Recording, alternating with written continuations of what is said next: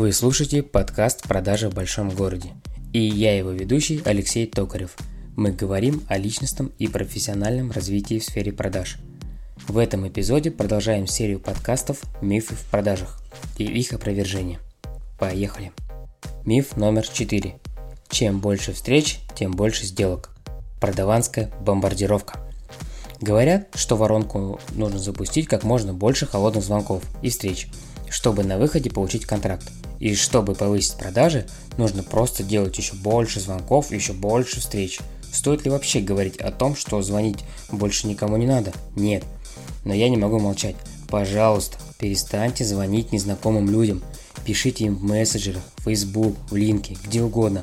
Все эти KPI от начинающих гуру построителей отделов продаж – огромная трата ресурсов, времени, энергии и нервов и выхлоп минимальный, скорее даже негативный.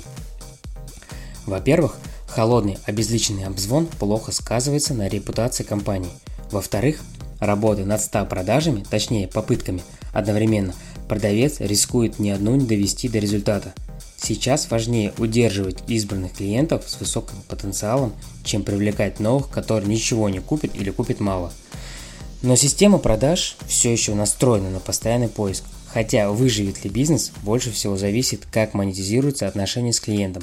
Фокусируйтесь на близких.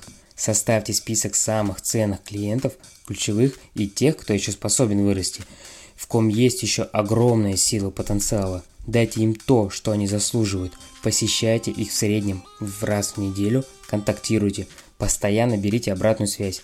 Они точно дадут отдачу высокими продажами и пустят качественную сарафанку. Лидерам индустрии доверяют, их слушают. И тщательно фильтруйте список новых потенциальных клиентов. Проводите подобный анализ у коллег, партнеров, можете спросить о них.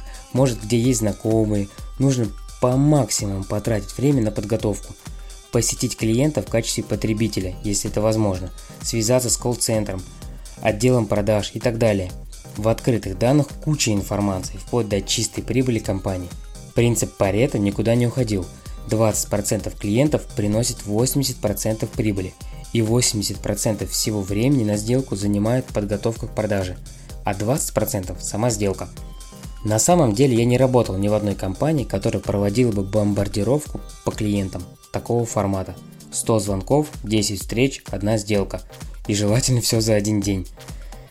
Но подход в первой компании дистрибьюторе был примерно такой – Давалась большая территория, надо было в кратчайшие сроки провести аудит на наличие любой точки общепита с лицензией, узнать средний чек, какая кухня, количество посадочных мест и номер телефона, желательно ЛПР.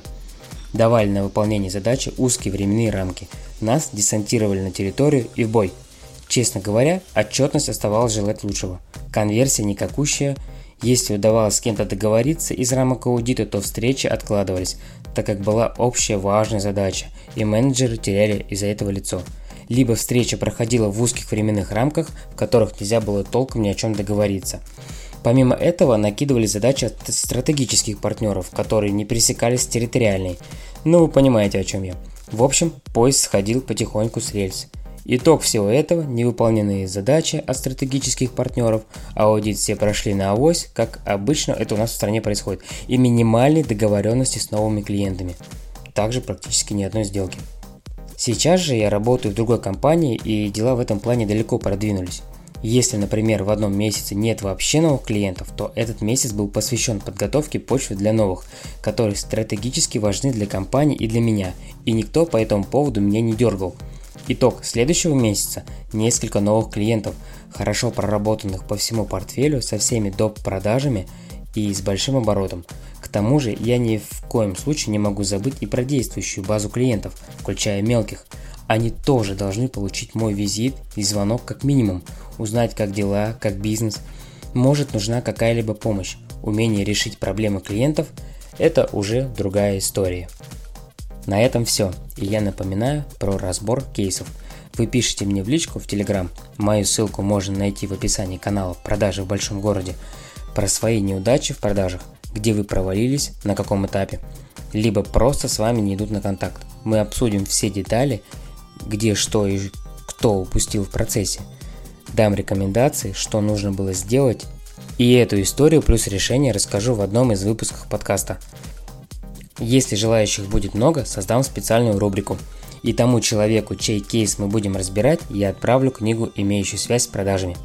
С вами был Алексей Токарев, сообщество продажи в большом городе. Присоединяйтесь к блогу в Телеграм, подписывайтесь на страничку в Facebook и ВКонтакте, ставьте оценки и отзывы в Castbox, ВКонтакте и iTunes. Спасибо, что вы были с нами.